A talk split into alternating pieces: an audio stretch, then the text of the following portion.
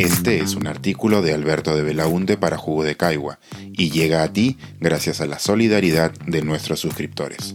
Si aún no estás suscrito, puedes hacerlo en www.jugodecaigua.pe. Ser LGBT con letras y cifras. Datos para entender mejor la problemática de la diversidad sexual en nuestro país. El otro día tuve una reunión con funcionarios extranjeros en la que debía de explicarles la situación de las personas LGBT en nuestro país. Quise acompañar esa explicación con cifras, lo que en nuestro país, como saben, es una tarea harto complicada. Como expliqué en un artículo anterior de Jugo de Caigua, la comunidad LGBT es la única población en estado de vulnerabilidad que no cuenta con estadísticas oficiales producidas por el INEI. E si alguna autoridad local quisiera saber cuántos vecinos de su distrito son adultos mayores para diseñar un programa para ellos, podría acceder a la información geolocalizada con un gran nivel de precisión. Si algún académico estuviera realizando una investigación sobre comunidades indígenas amazónicas en determinada región, podría tener toda la información socioeconómica que busca. Si algún periodista quisiera escribir un informe sobre el acceso al empleo de las personas con discapacidad, también podría acudir a datos que ayuden a entender el panorama. Nada de eso sucede con la comunidad LGBT. Ni el censo, ni la encuesta nacional de hogares, ni ningún otro instrumento de medición del INEI incluye la variable de orientación sexual o identidad de género de nuestros ciudadanos. Entonces, ante la ausencia de data oficial, uno debe apoyarse en las encuestas y estudios exploratorios hechos desde la sociedad civil y el sector privado.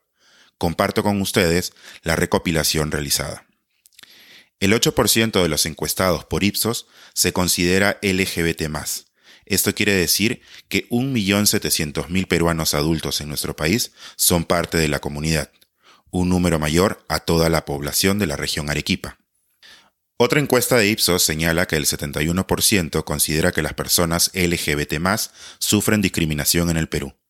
Esto hace que las personas de la diversidad sexual sean consideradas el grupo más discriminado, por encima de las personas indígenas, los extranjeros, las personas con discapacidad, etc. Paradójicamente, quienes respondieron esa encuesta también afirmaron en un 37% que de tener una empresa no contratarían a una persona trans un 30% dijo lo mismo respecto a una persona homosexual. El 36% de los consultados señala que sería peligroso dejar a un niño al cuidado de un homosexual, y el 19% cree que la homosexualidad es una enfermedad. El primer proyecto de ley de unión civil lo presentó la congresista fujimorista Marta Moyano en 2003. El último lo ha presentado el congresista de Avanza País, Alejandro Cabero, este 2022. Han pasado 19 años y la figura legal todavía no se aprueba.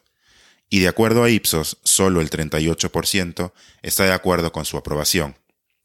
La cifra baja a 32% cuando se pregunta por la adopción de hijos, ya ni preguntar por el matrimonio igualitario. En un estudio exploratorio de la organización Más Igualdad Perú, cerca del 40% de quienes contestaron la encuesta señalaron que habían sido sometidos a algún tipo de terapia de conversión para intentar cambiar su orientación sexual o identidad de género. De ese grupo, 62% fueron sometidos a estas prácticas. La mitad de estas mal llamadas, entre comillas, terapias, se realizaron en instituciones religiosas o por personas o profesionales que dicen ser cristianos.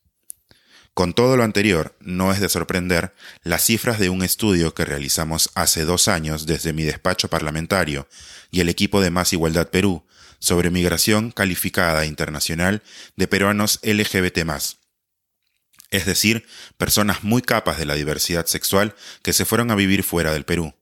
El 81% de los encuestados indicó que la homofobia había sido un elemento que consideró a la hora de irse del país, y el 76% de ellos no tiene la intención de volver nunca más. Por supuesto, existen más cifras que nos hablan del acoso escolar, la precariedad laboral, el desempleo, la violencia. Y los números por sí solos no cuentan toda la historia. Se necesita también sumar los testimonios de las personas que dan sentido a esos números, a todas las voces, desde cada rincón, desde cada closet, desde cada color del arco iris. Con la suma de todo eso y con las ganas de entender, se puede tener más claro qué significa ser LGBT más en el Perú.